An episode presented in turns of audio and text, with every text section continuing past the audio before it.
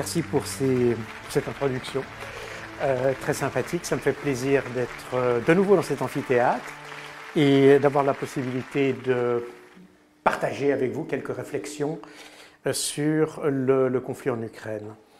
Ça se fait à l'occasion de la publication de mon dernier livre sur l'art de la guerre russe que j'ai voulu euh, écrire parce que j'entendais beaucoup de bêtises sur, et c'est pas peu dire d'ailleurs, euh, sur la, manière dont la Russie menait cette guerre. Il me semblait important de revenir un peu sur les fondamentaux, d'expliquer un peu la manière de penser, la manière de réfléchir, la manière de comprendre, de voir la guerre, et de comprendre finalement comment euh, la Russie, pourquoi et comment elle s'est engagée dans, ce conflit, qui, comme on le sait, n'est pas n'a pas commencé le 24 février 2022, euh, mais bien avant. Et euh, j'ai, dans, mon, dans ma carrière, puisque j'ai travaillé euh, pendant, pendant longtemps dans le service de renseignement stratégique suisse, donc ce renseignement stratégique, c'est le service de renseignement qui conseille le gouvernement. C'est-à-dire que c'est sur la base de mes analyses, enfin pas seulement des miennes, mais en l'occurrence des miennes, parce qu'à l'époque j'étais responsable de toutes les forces du pacte de Varsovie, euh, où qu'elles fussent d'ailleurs, y compris en Afghanistan, y compris euh, euh, en Afrique, y compris enfin, dans, dans, le, dans, le, monde entier. Et c'est ça m'a donné un point de vue sur la, pensée militaire russe qui est euh, assez importante, qu'à l'époque nous discutions entre tous les services de renseignement. La Suisse est neutre, vous savez je, suis suisse d'origine, mais euh, la Suisse a travaillé beaucoup avec l'OTAN et on a travaillé avec tous les services de renseignement occidentaux, y compris euh, ceux de la France, à l'époque, pour comprendre la manière dont pensaient euh, les, les, militaires à l'époque soviétique et aujourd'hui russe, car finalement, si on enlève, j'allais dire, le ballast marxiste, eh bien, on a euh, des constantes dans la réflexion militaire qui est euh, chez les Russes et chez les Soviétiques d'ailleurs, fortement basée sur les expériences de la Deuxième Guerre mondiale. Et aujourd'hui, les, Russes étudient euh, la guerre euh, exactement comme le faisaient les Soviétiques, c'est-à-dire en se basant sur les expériences de la Grande Guerre patriotique. Donc euh, voilà un petit peu la, raison pour laquelle j'ai écrit ce livre. Ce soir, je ne vais pas vous raconter le livre parce que sinon on y passerait un bon moment. Mais d'accord, oui, merci. Euh, je ne vais pas vous raconter le livre, mais j'aimerais partager quelques réflexions qui illustrent la manière dont euh, la Russie comprend la guerre. Et euh, cette présentation sera assez courte pour laisser ensuite la place aux questions, comme Irina l'a indiqué. Et ma première réflexion vient de la manière dont les le conflit en Ukraine, et notamment la manière dont les Russes sont traités par rapport aux civils. Et euh, rien de plus, euh, comment dire, je veux dire presque logique, parce que aujourd'hui on a un autre conflit qui se déroule, et ça nous permet d'avoir une échelle de mesure. Et il m'a semblé intéressant ici de comparer les, les pertes civiles euh, russes et les pertes civiles palestiniennes qui, vous comprennent, qui montrent, qui illustrent deux manières de faire la guerre. Vous avez en, jaune ici, vous avez les, les, pertes civiles entre le 7 octobre 2023 et le 10 janvier 2024, donc grosso modo en euh, trois mois, euh, quatre mois. Et Et vous avez ici, à l'échelle, au bout de ces euh, trois mois, vous avez près de 25 000 morts civiles. Ici, vous avez ce chiffre-là, qui est de 10 000, grosso modo 10 000, c'est le nombre de civils tués pendant deux ans de guerre en, euh, en Ukraine. Et c'est un chiffre qui combine à la fois les tués par l'armée ukrainienne et par l'armée russe. Donc on est dans le, dans le, cas des dommages collatéraux et la ligne montre la progression entre le 7 octobre et euh, la, fin décembre euh, de l'année passée. Donc vous voyez une différence considérable. Là, vous avez la même chose pour les enfants. Dans la, partie ombragée ici, c'est le nombre d'enfants.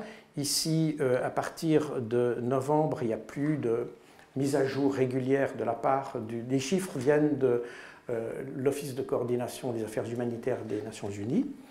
Et il n'y a pas eu de mise à jour, donc on en reste à peu près à 7000, mais on peut imaginer que ça a évidemment progressé. Toujours est-il que si on regarde le nombre d'enfants tués pour deux ans en Ukraine, on arrive à un peu plus de 500, alors qu'on arrive à 7000 en moins de trois mois en, Palestine. Et ça permet comme ça de montrer qu'on a beaucoup parlé euh, lors des enfin, les commentateurs, quand ils ont parlé euh, de la guerre en Ukraine, ont parlé de la brutalité russe, et bien on s'aperçoit qu'en réalité, Aujourd'hui, eh on a affaire effectivement à des dommages collatéraux, mais l'étude, et d'ailleurs je l'avais déjà indiqué dans mes ouvrages précédents, on observe dans la manière dont les Russes mènent leur, opération en Ukraine une, remarquable attention aux, aux civils. Et en fait, contrairement à ce qu'on entend, euh, on a très peu de, touchés. Il y a beaucoup de, civils d'ailleurs qui sont, qui sont touchés, par exemple dans les frappes de missiles. Ce sont pas. Euh, nos, médias euh, trichent un petit peu parce qu'ils nous font penser que ce sont les résultats de missiles russes. Or, on peut démontrer que les attaques de missiles russes ont toutes pour objectif des objectifs militaires ou à vocation militaire, et que les victimes civiles sont, alors il peut y avoir des, victimes qui, qui, sont issues de d'éclats ou de choses comme ça, mais ils ne sont pas visés. Et la plupart des victimes qu'on observe actuellement en Ukraine lors de ces fameux raids de missiles sont en fait le plus souvent des missiles antiaériens ukrainiens qui euh, n'atteignent pas leur objectif et qui retombent sur la population civile. Et Il faut savoir que l'objectif de ces attaques de missiles, et je parle surtout de l'année passée, aujourd'hui la chose est un tout petit peu différente, mais en gros on arrive à, la, même, idée. Euh, l'année passée, on a eu déjà, enfin l'année passée et à la fin 2022, des nombreuses attaques euh, de, missiles. Elles avaient pour objectif de pousser l'Ukraine à utiliser tous ses missiles antiaériens. Et à, en fait, euh, épuiser le nombre de missiles antiaériens. Et le, résultat est qu'aujourd'hui, on trouve, on voit des avions russes qui peuvent se déplacer à peu près librement dans l'espace aérien ukrainien parce que tous les missiles ont été utilisés. Et c'est pour ça que les, attaques massives imposent aux Ukrainiens de répondre avec plusieurs euh, euh, missiles par objectif. Donc quand il y a des centaines d'objectifs, il y a des centaines de missiles qui sont tirés. Malheureusement, effectivement, ces missiles, comme je l'ai dit, peuvent créer des dommages collatéraux. Donc ça, c'était une première réflexion sur ce conflit qui est finalement beaucoup moins et beaucoup plus mesuré, plus militaire que ce qu'on voit par exemple en Palestine aujourd'hui. La deuxième chose que je voulais mettre en évidence, et qui est un sujet dont on me parle fréquemment, c'est la question euh, des pertes russes. Alors, euh, là, on est vraiment dans le domaine de la désinformation. J'ai comparé, et vous le trouvez d'ailleurs ce graphique dans mon livre, j'ai comparé euh, les pertes qui sont calculées ou j'allais dire presque observé par un site qui s'appelle Mediazona. Mediazona est un site d'opposition russe qui travaille avec la BBC britannique. Et au début de l'opération militaire spéciale, ils ont mis en place une sorte d'observatoire des pertes russes, c'est-à-dire qu'ils vont sur les réseaux sociaux et dans les médias euh, russes pour euh, voir les avis mortuaires, et ainsi avoir une idée du nombre de morts. Alors, je ne sais pas si c'est très précis, mais au moins ça a le mérite d'avoir une méthodologie qu'on arrive à observer et qui est, euh, qu'on arrive à, euh, j'ai le terme allemand qui me vient et c'est pas le, je vais pas le dire ici, mais qu'on arrive à, oui, calculer si vous voulez, c'est observable. Alors que ce que disent nos médias est en général, sont des chiffres au doigt mouillé. Et j'ai repris quelques euh, chiffres émis par nos médias et je les ai comparés avec ce qu'a fait Mediazona.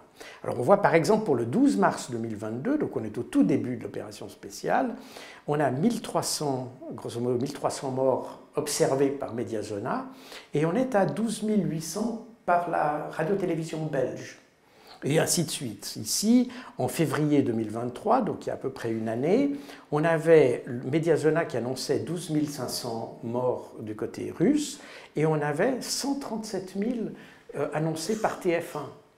Alors, ça ne nous surprend pas beaucoup parce que on sait que TF1, LCI et autres euh, ont une, notion assez fantaisiste euh, des chiffres. Mais ça montre ce qui est intéressant dans ce, graphique, c'est qu'il montre un rapport grosso modo de 1 à 10 dans les, euh, dans, j'allais dire presque l'erreur, même si Mediazona n'est pas la vérité, on, ne sait pas quels sont les chiffres. La, Russie a publié des chiffres sur leurs pertes euh, deux fois en 2022, ensuite ils ne l'ont plus fait. C'est évidemment l'armée russe qui connaît ces chiffres exacts. J'imagine que, en l'absence de chiffres officiels, Mediazona nous donne une bonne approximation de ça. Et on constate que la différence entre cette approximation euh, vérifiable d'une certaine manière et ce que nous donnent les médias, c'est de 1 à 10. Donc euh, ça, nous donne quand même une, vision un peu plus raisonnable de ce qu'il y a. Par contre, je pense que les chiffres qui sont donnés par nos médias sont beaucoup plus proches des pertes ukrainiennes. Et on observe d'une manière générale dans la configuration de la désinformation ou de l'information qui nous parvient en Occident sur la Russie, qu'on a euh, euh, cet effet miroir, une sorte d'effet de, projection. C'est-à-dire que quand on vous annonce qu'il y a eu euh, tant de chars détruits sur le, terrain ukrainien, euh, très souvent, ça n'est pas vérifiable du côté russe, mais on peut se dire que c'est ce qui s'est passé du côté ukrainien. Donc on projette sur les Russes les, euh, les, problèmes. Et c'est valable pour à peu près tout. Euh, quand, quand, il y a eu des accusations de viol, par exemple, c'était en 2022 déjà, il y a eu des accusations de viol portées contre la, la, la Russie, et en fait, quand on regarde les, euh, les médias, même les médias russes, on les médias ukrainiens, pardon, on s'aperçoit qu'en réalité, ils ne sont pas vérifiés du côté russe, mais ils étaient vérifiés du côté ukrainien. Donc ils projettent systématiquement les accusations sur, euh, sur la Russie, et euh, nos médias, évidemment, captent ça et en font des, leur gorge chaude, si j'ose dire, pour euh, critiquer et, naturellement euh, commenter la, euh, la, situation en Russie, en, Ukraine. Ça, c'était des éléments qui me semblaient intéressants de, partager avec vous. Un autre élément qui me semble important, on a beaucoup parlé de cette contre-offensive de l'année passée, et on a évidemment claironné dans nos médias l'importance qu'avait euh, le matériel euh, apporté par les pays de l'OTAN à, l'Ukraine. Et si vous vous rappelez bien, il y a une année, on claironnait la victoire de l'Ukraine euh, par rapport à la Russie. Or, au bout d'une année, on s'aperçoit que, eh bien, on est plutôt à l'inverse de ce qui était promis, c'est-à-dire que l'Ukraine a perdu énormément de troupes cette dernière année en particulier depuis l'été de l'année passée, a perdu énormément de matériel, des quantités absolument incroyables de, matériel. Et euh, on peut se poser la question finalement de la nature de l'aide qu'on a apportée à l'Ukraine. Et si vous remarquez le sous-titre de mon livre, euh, je dis comment les Occidentaux ont amené l'Ukraine vers l'échec. Parce qu'en réalité, on est parti en février 2022 sur l'idée qu'on voulait faire s'effondrer la Russie et la société russe et que le peuple russe en souffrirait. Vous vous rappelez, c'est euh, M. Bruno Le Maire qui l'avait même euh, annoncé au, micro d'Europe numéro 1 euh, il, y a, il y a un peu, plus de deux, un peu moins de deux ans. Et en réalité, tout ça ne s'est pas passé. Et les, on a eu finalement un, phénomène très semblable euh, l'année passée lorsque on a promis du matériel, du matériel de l'Occident, etc. Et je pense qu'on a induit un peu les, Ukrainiens en, er-, en, erreur parce qu'on a, on a éveillé des attentes euh, qui n'ont pas été respectées. Les Ukrainiens, je pense, s'attendaient euh, à, avoir une aide de l'OTAN qui leur permettrait d'obtenir la victoire. Je pense qu'à tort ou à raison, ils, y ont pensé euh, très sérieusement. C'est d'ailleurs, je pense, la raison pour laquelle, je l'avais déjà dit euh, il, y a déjà, il y a déjà plus, de, plus de deux ans, euh, qu'on a incité en fait l'Ukraine à provoquer la Russie pour qu'elle intervienne dans le Donbass en février. Et je pense que là, quand on lit les commentaires, qui se font d'ailleurs, qui ont été refaits depuis, qui sont dans mes livres, dans mes ouvrages précédents, mais qui ont été confirmés par certains Ukrainiens eux-mêmes, je pense notamment à Alexei Arestovitch, qui était conseiller de euh, Volodymyr Zelensky, euh, on a euh, pratiquement poussé les Ukrainiens à provoquer la Russie en leur promettant que de toute façon, on les aiderait à la victoire tant qu'il faudra. Je vous rappelle qu'au mois de décembre, le président Joe Biden a constaté que tant qu'il faudra, ce sera peut-être difficile à tenir comme promesse, et il a dit à Zelensky qu'on l'aiderait tant qu'on le pourra. Et donc on s'aperçoit que les, Ukrainiens ont un peu déchanté. Et alors on le voit aussi dans le matériel qui a été fourni, parce que on a beaucoup fait de, tapage autour des, matériels qu'on a envoyés. Mais en réalité, est-ce que ces matériels étaient bien adaptés aux, conditions d'un combat ou d'une guerre en, Ukraine? Ça n'est pas si sûr. Voyez, euh, quand vous regardez par exemple cet exemple, en blanc, euh, en blanc, vous avez les matériels russes. Donc ici, c'est un BMP2, BMP3 et euh, T90. Et puis en jaune derrière, vous avez les matériels occidentaux plus ou moins correspondants d'une certaine manière qu'on a fournis. Pardon? Le jaune ressort pas. et, ah oui, le jaune ressort très mal, oui, pardon, il ressort très mal, désolé. Toujours est-il que si vous regardez les matériels, euh, les matériels occidentaux, vous voyez qu'ils sont beaucoup plus hauts que les matériels russes. Les matériels russes sont conçus pour opérer sur un terrain plat.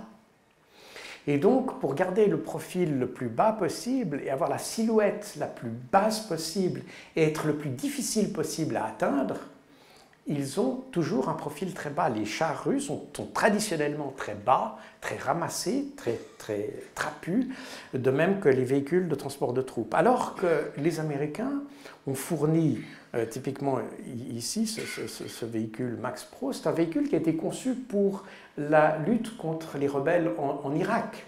Donc il faut un véhicule qui au contraire est très haut, sur pattes, protégé dessous par du blindage, parce que la, la menace ne sont pas les chars ennemis, mais les mines qui sont dans le sol. Et donc c'est un char qui est très haut et qui correspond absolument pas au, profil de ce qu'on attendrait en Ukraine. Donc on a, je ne veux pas entrer dans les détails techniques ici, mais euh, on a un, matériel qui est moderne, pas aussi moderne d'ailleurs que les matériels russes équivalents euh, en face, mais un matériel qui était finalement pas adapté à ce type de terrain. Et puis, une autre chose qu'il faut dire aussi, c'est que quand vous regardez euh, l'armée russe euh, aujourd'hui, enfin, pas seulement aujourd'hui, mais je veux dire, c'est l'armée russe qui est en, en, Ukraine, on a un ensemble qui a une, cohérence opérationnelle, c'est-à-dire qu'on a des chars qui ont été conçus pour ce terrain, des gens qui sont formés pour ce type de matériel, des gens qui ont été euh, instruit pendant des années là-dessus, une doctrine d'emploi adaptée à ces matériels et des structures militaires qui sont adaptées à ce matériel, ou le matériel est adapté à ces structures. Alors que du côté ukrainien, depuis euh, mai 2022, on a une armée, l'armée ukrainienne qu'on a connue en février a disparu. Elle a disparu en mai, fin mai, début juin 2022. Et à partir de ce moment-là, les Ukrainiens ont dû remplacer le matériel qui avait été perdu. Dans un premier temps, on a eu des matériels d'origine ex-soviétique qui venaient des pays d'Europe de l'Est, de Pologne, de Tchéquie, etc., des pays baltes aussi. Mais ce matériel a été très rapidement épuisé et à partir de fin 2022, on a une troisième armée ukrainienne, en quelque sorte, qui se met sur euh, en, place avec du matériel occidental, mais comme on l'a vu, un matériel inadapté. Mais il n'est pas seulement inadapté, il est aussi disparate.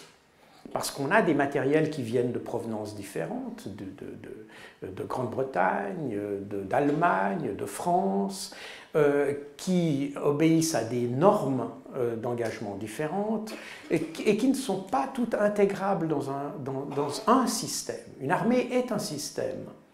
Et quand vous commencez à faire de ce système un patchwork, eh bien vous avez quelque chose qui, d'une manière ou d'une autre, sera automatiquement dysfonctionnel à un moment ou à un autre.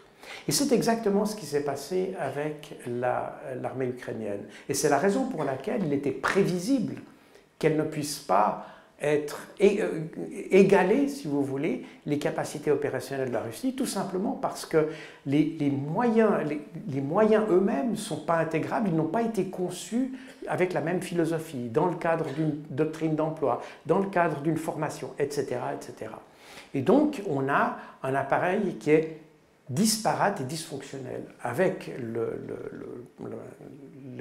enfin, le paramètre supplémentaire qu'en Russie, depuis d'ailleurs la guerre d'Afghanistan, je me rappelle, j'avais vu ça dans Krasnaya Zvezda déjà il y, a, plus de 30 ans, 40 ans, euh, les, Russes ont essayé d'intégrer leurs moyens de façon à ce que euh, le temps entre la détection d'un objectif sur le terrain et puis le moment où on apporte du feu sur cet objectif, ce temps soit minimum. Ça veut dire une intégration dans des réseaux, des véritables réseaux, euh, des sortes d'internet militaires, pourrait-on dire, qui permettent de communiquer directement. Quand vous avez un, vous pouvez appuyer sur trois boutons et vous avez l'information qui passe à un centre de conduite qui choisit la meilleure arme possible pour ce type d'objectif et qui, dans les délais les plus courts, apporte le feu sur l'objectif. Et ça, c'est quelque chose qui a été euh, mis en place par euh, les, Russes et qui fonctionne très très bien parce que, de nouveau, ils ont une philosophie qui prend l'ensemble de leurs moyens. Ce que les Ukrainiens, de l'autre côté, n'ont pas pu faire parce qu'ils ont des matériels de générations différentes qui ne peuvent pas être intégrés dans les mêmes réseaux de conduite. Donc voilà, l'aide qu'on a fournie à l'Ukraine, elle, elle a été très tapageuse, elle a été très euh, publicisée, si je, vous me passez cette, euh, euh, ce néologisme, mais en réalité, elle n'avait pas de vocation à être finalement efficace. Alors il y a, un élément aussi qui, mérite d'être expliqué parce que souvent on ne l'a pas, pas complètement réalisé, c'est qu'à partir d'octobre 2022, le général Surovikin, qui est commandant des forces, euh, enfin qui était commandant des forces russes euh, sur le théâtre euh, ukrainien, a annoncé que l'armée russe ne ferait plus de grandes avances dans le terrain, mais se, organiserait un système qui permettrait de comment dire, d'épuiser les capacités ukrainiennes. Donc ils, absorberaient le, choc des, Ukrainiens et ils les détruiraient systématiquement. Et c'est en fait effectivement euh, ce que euh, l'armée russe fait depuis, 2000, euh, depuis octobre 2022. Et c'est la fameuse ligne Surovikin, cette fameuse ligne, qui a été euh, très bien décrite dans la presse militaire euh, euh, russe d'ailleurs, et que j'ai aussi repris dans mon livre. Il me semblait intéressant de l'expliquer. Donc pour, pour, comprendre cette ligne, c'est une ligne qui s'étend sur plusieurs dizaines de kilomètres de profondeur et qui comprend trois, trois, zones. Une première zone qui est la zone dite de couverture, c'est-à-dire c'est une zone où on détecte l'ennemi qui veut pénétrer et où on détruit les éléments les plus importants, les chars de combat, les, les matériels lourds. Et puis ensuite, il existe une deuxième zone, qui est une zone de défense, la zone de défense principale, qui est une, zone où on a du terrain fortifié, des dents de dragon, des, fortifications, qui bloquent physiquement un adversaire. Et puis, en dernier lieu, on a ce que euh, les Russes appellent une zone d'attente, dans laquelle se trouvent des unités prêtes à intervenir au cas où un adversaire aurait réussi à percer cette zone de défense. Alors depuis octobre 2022, on a eu surtout à partir de juin 2023, euh, à vrai dire, cette fameuse contre-offensive. Alors cette contre-offensive, depuis maintenant juin, c'est-à-dire plus de, près de huit mois maintenant, aucune force ukrainienne n'a dépassé cette zone de couverture. Aucune. Personne n'est arrivé jusqu'à la zone de défense principale. Et c'est à l'intérieur de cette zone de couverture que vous avez des unités extrêmement mobiles, des drones, des systèmes d'artillerie qui détruisent l'adversaire avant qu'il arrive sur la zone de défense. Et ça vous montre effectivement que malgré euh, ce qu'ont essayé de dire euh, nos adversaires quand ils disaient qu'ils avaient percé la première ligne de défense, en réalité, ils voulaient dire qu'ils étaient dans la zone de couverture et que peut-être ils avaient touché la zone de défense, mais aucune n'a percé la zone de défense et au mieux ils se sont approchés dans certaines zones de la zone dans cette, de cette deuxième zone, mais en principe toutes les forces ukrainiennes depuis maintenant huit mois ont été détruites dans la zone de couverture. Donc on a un système de défense dynamique extrêmement, efficace euh, qui, a été, euh, qui a été mis euh, en place. Alors ça, ce sont les péripéties euh, militaires, si vous me passez l'expression. Et on va pas, euh, je ne vais pas vous, vous, ennuyer avec euh, tout ça. Je réponds volontiers à toutes les questions, puisque j'ai quelques petites connaissances sur le sujet. Mais, mais tout ça a des conséquences. Parce que la, la communauté internationale, d'abord, s'est aperçue que l'aide qu'ils avaient fournie à l'Ukraine, finalement, n'a pas servi à grand-chose. Je pense que les Occidentaux se sont aperçus de deux choses. D'abord qu'ils avaient promis à Zelensky plus qu'il ne pouvait faire. Et deuxièmement, ils se sont aperçus que leurs propres capacités ne parviennent pas, en fait, à arriver euh, à égaliser, si vous voulez, avec la Russie. Et ça, je crois que c'est une constatation extrêmement importante parce qu'elle contredit à peu près tout ce qu'avaient pensé les experts au tout début de l'offensive russe où on pensait que l'économie russe allait s'effondrer parce qu'elle n'était pas capable de soutenir le choc d'une guerre. Et il en résulte que, euh, du coup, on a une, une sorte de fatigue qui s'est installée par rapport à l'Ukraine. Et cette fatigue, on l'observe très bien euh, quand on observe la couverture de Time Magazine. Vous voyez, en décembre 2022, on, on parlait de Zelensky, c'était l'homme de l'année. Et puis, une année plus tard, eh bien, Zelensky, on le voit de dos, tout petit, et on n'en parle plus. Et aujourd'hui, on, est en train de se poser la question comment est-ce qu'on va sortir du guépier dans lequel on s'est mis? Et donc, on a ici euh, l'illustration d'un Occident qui a eu les yeux plus gros que le ventre et qui, qui a sous-estimé euh, l'adversaire, en l'occurrence la Russie, et qui s'est surestimé lui-même. Et en réalité, vous avez là tous les ingrédients pour perdre une guerre. Et ça commence à répondre un peu à la question qu'Irina avait à évoquer en introduction, mais sur laquelle je reviendrai par la suite, la question des capacités de l'OTAN à, à, réagir à un conflit, mais on y reviendra tout à l'heure. Alors, ça, c'est maintenant le constat. On est en novembre 2023 sur cette image. Aujourd'hui, évidemment, on est en, janvier 2024.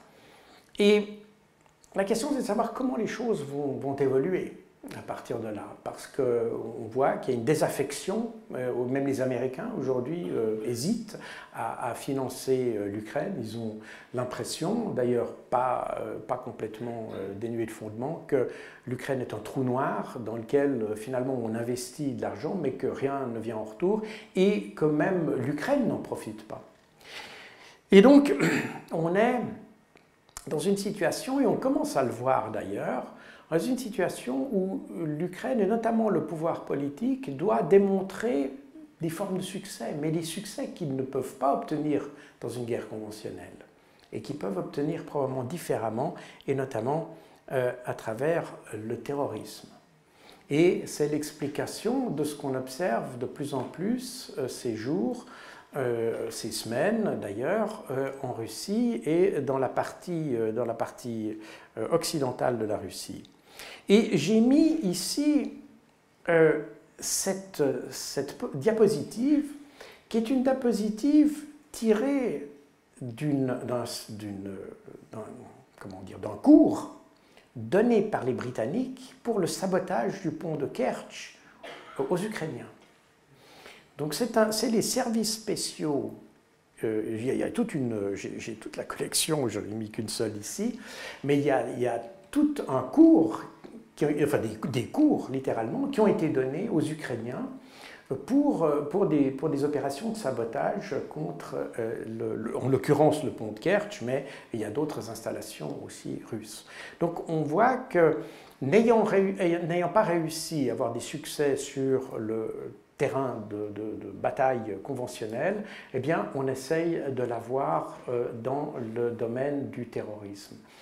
Et euh, j'imagine que euh, la Russie est, aussi plus intelligente que moi, mais je m'inquiéterais du décret que Zelensky vient d'émettre il y a deux jours et qui, est, qui considère ou qui décrète que six régions de la, comment, de la Russie sont des régions peuplée d'Ukrainiens. Et pourquoi je m'y inquiéterais? Parce que simultanément, et j'ai parlé des problèmes politiques en Ukraine, vous avez actuellement un duel, pourrait-on dire, entre le président Zelensky et le chef des forces armées ukrainiennes, le général Zaloujny. Et il semblerait que le général Zaloujny soit sur le point, si ce n'est pas fait actuellement à ce moment même, mais il est sur le point d'être euh, comment d'être euh, limogé et d'être remplacé par M. Kirilo Boudanov. Alors Kirilo Boudanov, pour ceux qui ne le connaissent pas, c'est le chef du renseignement militaire ukrainien. Et c'est un, personnage qui n'a pas d'expérience opérationnelle. Euh, c'est quelqu'un qui était, qui, était à l'origine dans les forces spéciales ukrainiennes, mais qui n'a jamais commandé de grande unité, qui n'a pas d'expérience stratégique de la conduite militaire. Mais c'est l'architecte de toute une série d'assassinats qu'il y a eu en Russie et dans le reste du monde d'ailleurs de personnages russes. Vous avez entendu parler de ces oligarques qui sont faits assassiner à travers le monde et en Russie. Ça, c'est le travail de M. Kirilo Boudanov. Et l'idée qu'il remplacerait M. Zaloujny à la tête des forces armées ukrainiennes suscite quelques réflexions parce que ça n'est pas un stratège, il n'est pas général, il n'a pas les capacités d'être un général, il n'a pas la formation, il n'a pas l'habitude, il n'a pas commandé, il n'a pas d'expérience opérationnelle, il a uniquement une expérience dans le travail clandestin. Et le fait d'avoir maintenant un décret qui, définit six régions de... Je sais pas, je, vois que ici, j'ai pas... Euh, Attendez voir. Ah, ah, je lis. Mon truc est un peu. bref, il y a quelque chose qui ne joue pas. Attendez une petite seconde. Je vais revenir. Voilà, ça me semblait. Voilà. Euh, ça, c'est les régions, j'espère qu'on le voit un petit peu, que c'est visible. Voilà, c'est les zones qui ont été décrétées euh, ukrainiennes par Zelensky.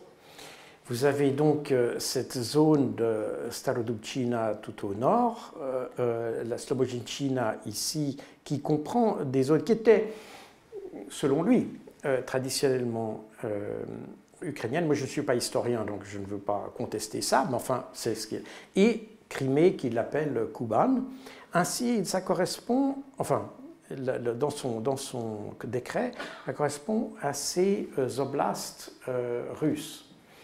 Et qu'est-ce que ça suscite euh, pour ma réflexion? C'est-à-dire qu'apparemment, on essaye de décréter que ce sont des zones ukrainiennes dans lesquelles les Ukrainiens ou des Ukrainiens ou des personnes affiliées à l'Ukraine pourraient mener une guerre de libération, qui du coup ne serait pas du terrorisme, mais de la résistance à une occupation. Et voilà, je pense que c'est un scénario auquel il faut réfléchir.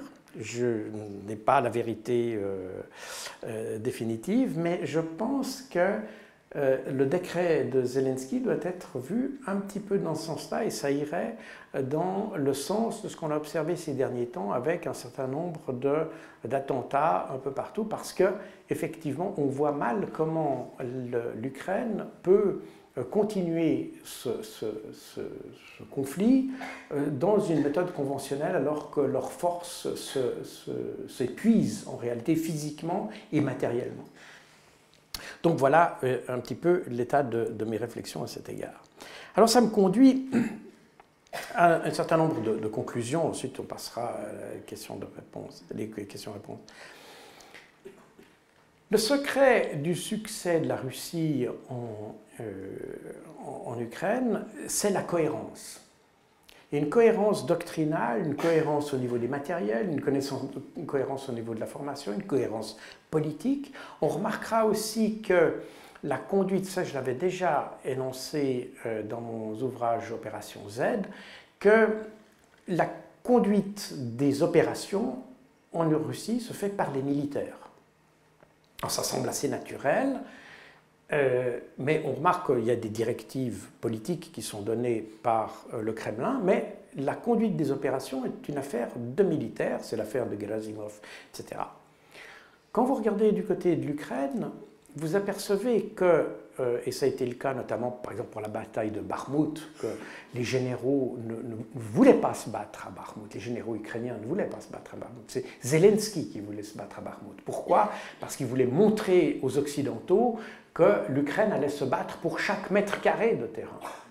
Et le général Zaloujny à l'époque, et c'est peut-être pour ça qu'aujourd'hui il est en disgrâce, euh, c'est qu'à l'époque, Zaloujny pensait qu'il était préférable de conserver ses forces, euh, ses troupes, et d'abandonner Bakhmut, qui finalement n'avait pas beaucoup d'importance, et conserver les forces humaines, les remettre en forme, si vous voulez, de façon à mener des contre-offensives. Mais Zelensky a décidé autrement et finalement Bakhmut a été un véritable trou noir, comme l'a décrit d'ailleurs le New York Times, un trou noir dans lequel l'armée euh, ukrainienne s'est finalement perdue. Et euh, un autre élément qui est important, c'est que les Occidentaux se sont finalement satisfaits d'un discours de victoire, respectivement de défaite russe, plutôt que d'avoir la défaite ou d'avoir le résultat sur le terrain. On s'est satisfait de la parole plutôt que du résultat concret. Et la réalité est que vous pouvez proclamer toutes les victoires que vous voulez, toutes les défaites de l'adversaire que vous voulez. En fin de compte, ce qui compte, c'est ce qui se passe dans le terrain. Et euh, il est intéressant de voir la manière dont l'information a été diffusée euh, en Occident et en Russie à propos du conflit. Et on s'aperçoit, quand on regarde, et je l'explique dans mon livre d'ailleurs, quand on, regarde les informations données par les Russes après coup, Donc euh, il y a des communiqués réguliers euh, de l'état-major général russe sur la situation. Alors on pourrait dire c'est de la propagande, etc. On pourrait. Mais quand on regarde a posteriori, c'est-à-dire avec du recul et qu'on a des confirmations de différentes sources, on s'aperçoit que les informations données par les Russes sont en général très fiables. Euh, quelquefois, par exemple, des nombres qui, des nombres de, morts qui sont peut-être, euh, euh, ils donnent que les nombres de morts ukrainiens, quelqueverfois il y a des variations, mais dans les grandes lignes, on est sur des, sur des, chiffres corrects. Et d'ailleurs, quand je parlais des pertes russes, je vous ai dit tout à l'heure que la Russie avait communiqué à deux reprises sur les pertes russes. C'était, si ma mémoire est bonne, mais je pourrais me tromper, c'était en février et puis en mai 2022. Eh bien, quand on compare les chiffres donnés par l'état-major russe sur les pertes russes et qu'on les compare avec les calculs de Mediazona que j'ai évoqués tout à l'heure, on s'aperçoit que les chiffres sont très proches. Il y a peut-être une différence de 10, 12, enfin, on est dans, quelque chose qui est tout à fait acceptable. Donc on, s'aperçoit qu'il n'y a pas eu de désinformation russe à ce sujet. Et ça, ça me semble très intéressant euh, de relever. Et finalement, enfin finalement, c'est pas finalement, mais euh, sous-estimer son adversaire est toujours une faute. Toujours, que ce soit dans la vie euh, privée euh, comme dans la vie militaire, sous-estimer son ennemi est toujours un problème. Parce qu'à ce moment-là, on ne se, prépare pas à la bonne guerre. Et euh, je pense que là, les Occidentaux ont fait une erreur capitale avec la Russie. Et puis, il y a quand même quelque chose qui est assez amusant. Parce que, et ça me conduit à ma, diapositive suivante, qui est un, vieux euh, proverbe, maxime de, Sun Tzu, euh, qui disait il faut paraître fort lorsqu'on est faible et paraître faible lorsqu'on est fort. Si vous regardez ce que nous disaient nos médias, ils disaient que la Russie était faible alors qu'elle était forte, et ils prétendaient que l'Ukraine était forte alors qu'elle était faible. Et en réalité, c'est peut-être pour ça qu'il n'y a pas eu un besoin de la part de la Russie d'avoir un narratif particulier, parce qu'en réalité, les Occidentaux ont fait ce narratif, et ça je pense, très bien convenu. Le, fait que les Occidentaux aient sous-estimé les Russes a parfaitement convenu aux Russes, parce que, de nouveau, la plus grande faute que vous puissiez faire, c'est sous-estimer l'adversaire. Donc, comme euh, je ne sais plus qui disait, quand votre adversaire fait une bêtise, surtout ne l'interrompez pas. Je pense que c'est effectivement ce que euh, les, les, Russes ont fait. Et on va terminer sur une maxime qui, qui m'est chère parce que c'est un petit peu l'essence du, du, renseignement et du travail que j'avais fait à l'époque. Mais c'est essentiel. Si vous ne vous connaissez ni vous-même ni votre adversaire, alors vous n'avez aucune chance de gagner. C'est exactement ce qui s'est passé avec l'Occident et l'Ukraine euh, pour euh, cette, ce conflit. Voilà, ça m'amène maintenant à la séance de questions-réponses et je vous remercie de votre attention.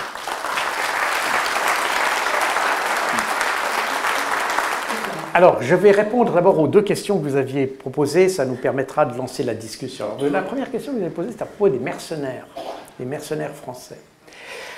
Alors, euh, il y a beaucoup de choses qui circulent sur ces mercenaires. Il semble, et ma source est assez fiable, il semble que les mercenaires, donc vous savez qu'il y, a quelques jours, euh, la, Russie a fait une frappe extrêmement ciblée D'ailleurs, ce qui montre qu'on arrive à faire des frappes ciblées, qu'on n'est pas obligé de détruire une ville complète pour détruire un objectif, comme euh, ça se passe en Palestine. Mais bref, c'est un petit aparté.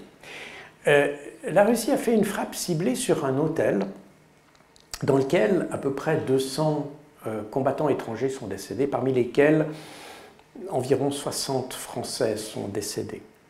Et la, la Russie a parlé de mercenaires, la France a nié, euh, le président Macron a dit qu'il n'y avait pas de mercenaires français en France. Alors, je ne suis pas sûr que Macron soit très sincère sur ce point-là, parce que il semble que ces combattants étaient des combattants originairement de la Légion étrangère, qu'on a pas autorisés, mais sur lesquels on a fermé les yeux sur leur présence sur le théâtre ukrainien. C'est comme ça qu'il faut le dire. Ce n'est d'ailleurs pas nouveau.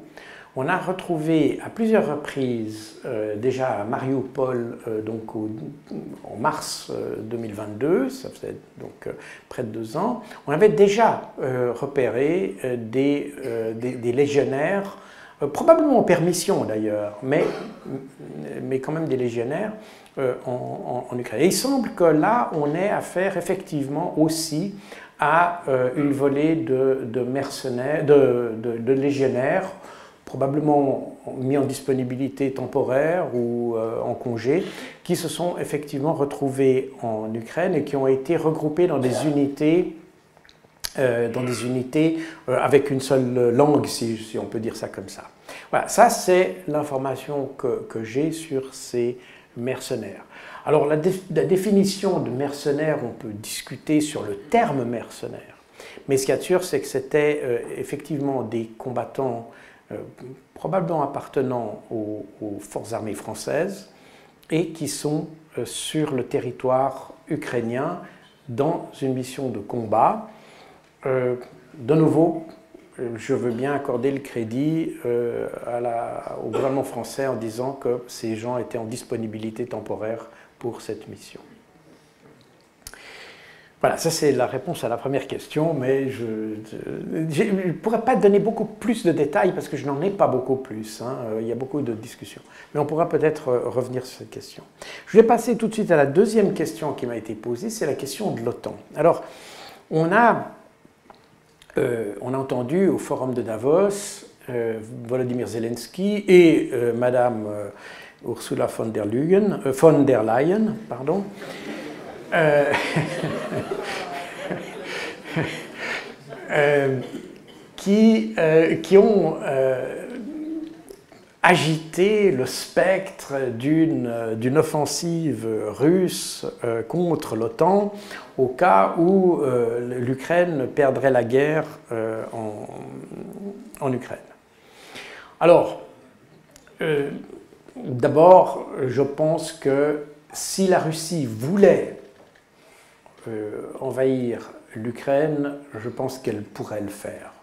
Je pense que la, raison pour laquelle la Russie ne veut pas le faire, ne le fait pas, c'est que tout simplement elle n'a pas d'intérêt à le faire. Euh, je pense, et d'ailleurs tout porte à croire quand on voit la, la configuration des forces et le déroulement des opérations qu'on observe depuis deux ans, que la Russie n'a jamais eu l'intention de prendre toute l'Ukraine.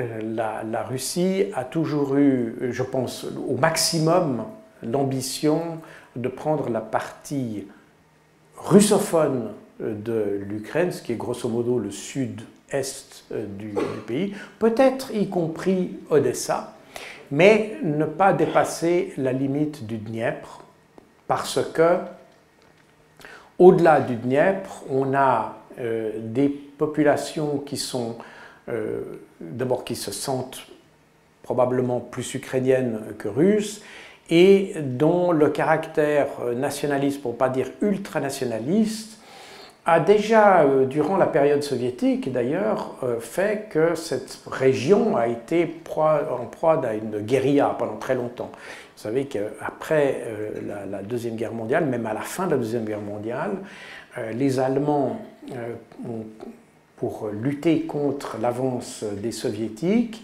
ont mis en place des forces spéciales euh, qu'ils ont appelées les unités Wehrwolf. Wehrwolf, ça veut dire euh, loup-garou en français.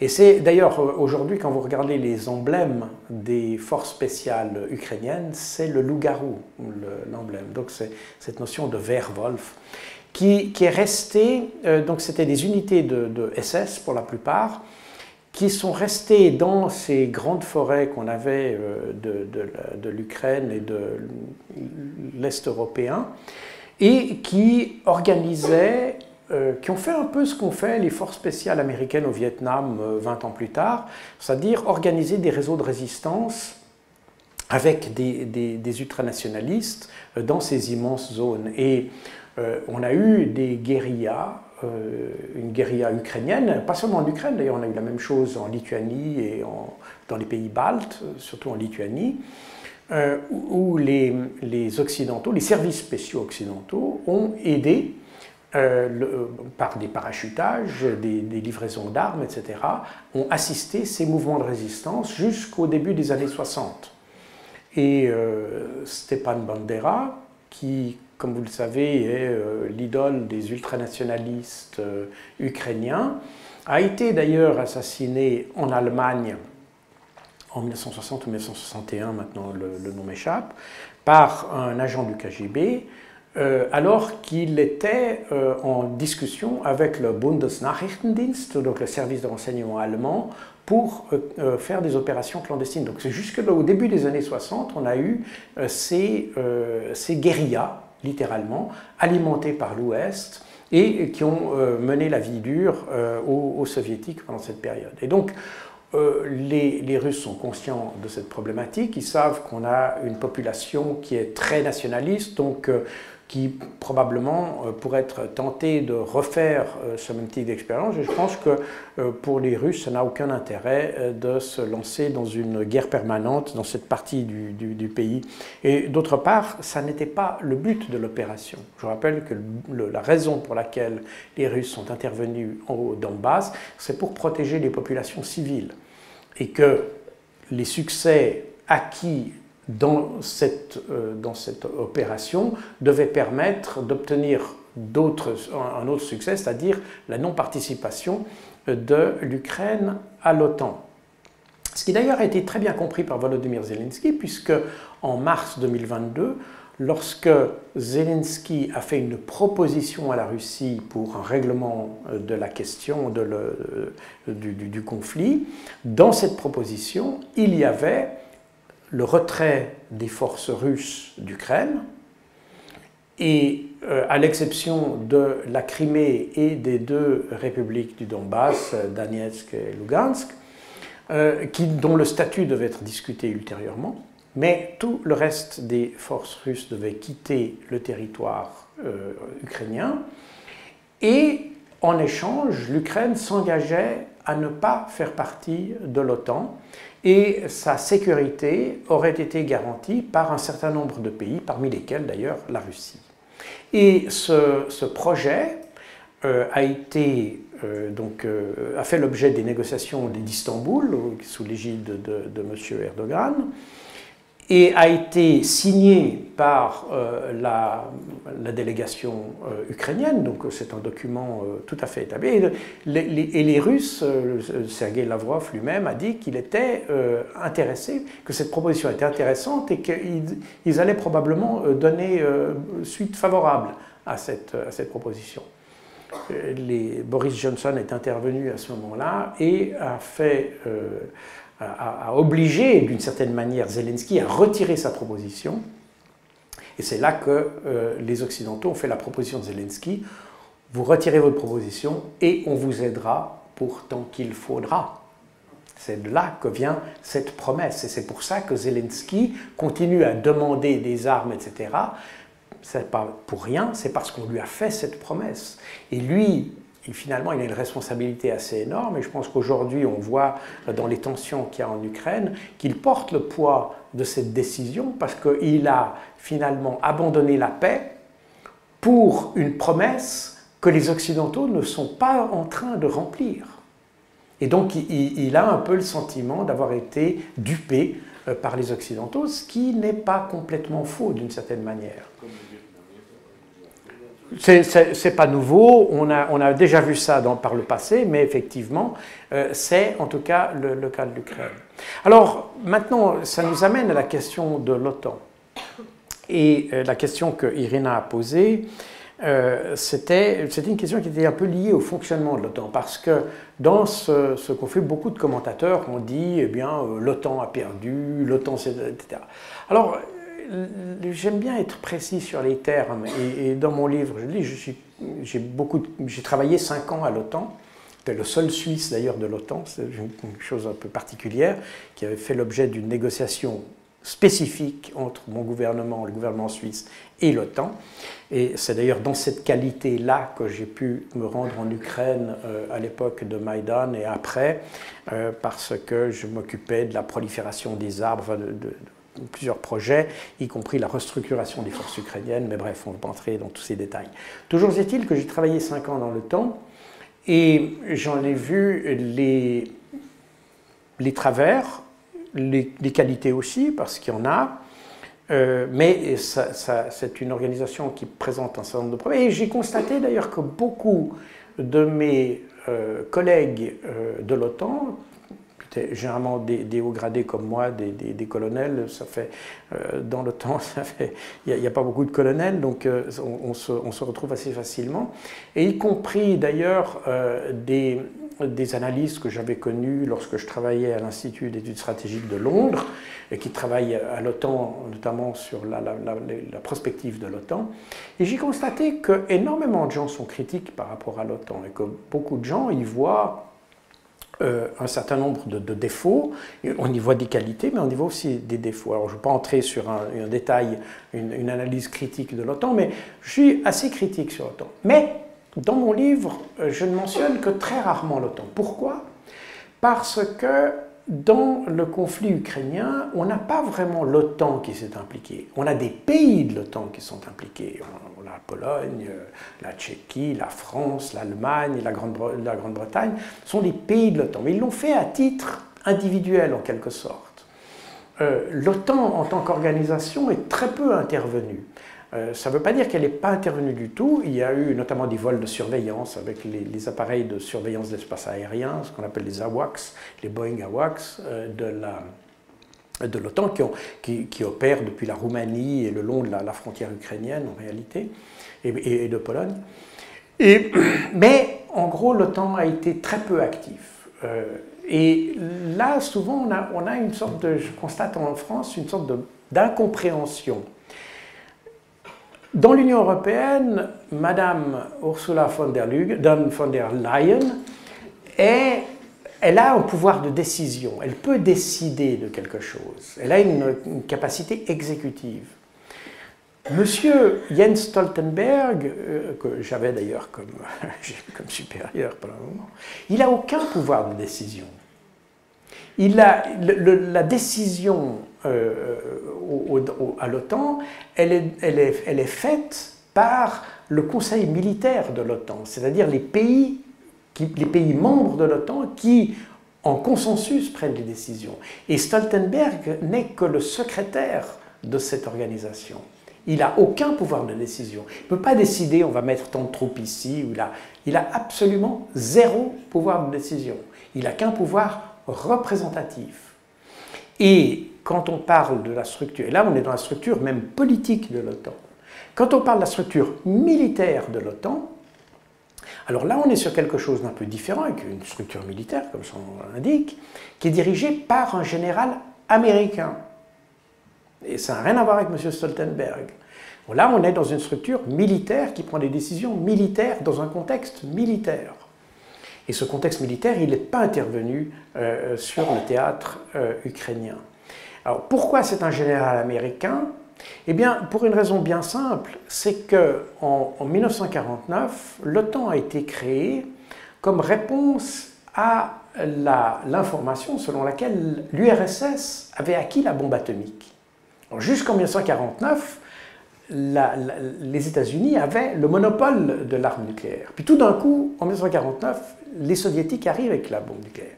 Et là, les pays européens ont commencé à prendre peur, puis se sont dit, mais nous, on n'a pas la bombe nucléaire. Donc il nous faut nous associer avec les Américains pour bénéficier de leur parapluie nucléaire. Et c'est pour ça que d'ailleurs, euh, même euh, M. Jens Stoltenberg répète euh, volontiers que l'OTAN est une puissance nucléaire. Pourquoi? Parce qu'en réalité, ce sont tous les pays membres, de, les pays européens de l'OTAN, qui se mettent sous la protection nucléaire des Américains. Et puisque c'est les Américains qui finalement décident de la capacité nucléaire de l'organisation, c'est normal que ce soit eux qui dirigent vu les implications que ça a. Et ça vous explique aussi pourquoi la France, lorsqu'elle a acquis l'arme nucléaire, s'est retirée de l'OTAN. Parce que du coup, elle perdait son autonomie nucléaire parce qu'elle avait acquis, euh, le, général de Gaulle avait voulu que la France ait une, indépendance et elle avait donc acquis l'arme nucléaire. Mais dans l'OTAN, comme c'était les, les, Américains avaient la haute main, c'est eux qui décidaient quand on utilise l'arme nucléaire et non plus le pays individuel. Et c'est la raison pour laquelle la France s'est retirée de l'organisation militaire de l'OTAN de façon à conserver son autonomie pour utiliser elle-même ses propres armes nucléaires. Voilà l'explication. Pourquoi après Sarkozy a décidé de retourner, euh, pour moi un mystère, mais c'est un mystère pour beaucoup d'ailleurs, mais voilà un peu l'explication des choses. Et voilà pourquoi l'OTAN est une organisation nucléaire, que les États-Unis auront toujours le dernier mot dans les décisions. C'est eux qui sont le chef d'orchestre de cette organisation. Et même quand on voit les, les réunions se dérouler à l'OTAN, ce sont les Américains qui donnent le là automatiquement parce que c'est eux, bon d'abord ils apportent aussi beaucoup de financement, ça c'est déjà une chose, mais surtout parce que c'est la puissance nucléaire. Alors, c'est important de le comprendre parce que euh, quand on dit que l'Ukraine est une défaite de l'OTAN, oui et non, oui et non. Si on est honnête, non, ça n'est pas une défaite de l'OTAN. C'est une défaite des pays de l'OTAN, c'est une défaite des pays occidentaux, c'est une défaite à plusieurs niveaux, pour les raisons que j'ai expliquées précédemment, mais une défaite de l'OTAN, pas vraiment. Par contre, on peut dire, c'est beaucoup plus une défaite de l'Union européenne d'une certaine manière, parce que l'Union européenne a un pouvoir décisionnaire, elle a été intervenue dans le conflit à plusieurs reprises, euh, euh, notamment pour, des fournitures d'armes, puisque je vous rappelle, j'ai parlé de mars 2022 euh, et de Boris Johnson, mais j'aurais pu parler de quelques semaines avant, le 25 février 2022, où Zelensky, au lendemain du début de l'opération spéciale, a demandé à négocier avec la Russie. Et c'est l'Union européenne, et d'ailleurs il a même téléphoné au ministre des Affaires étrangères suisse, pour organiser une conférence de paix le 25 février.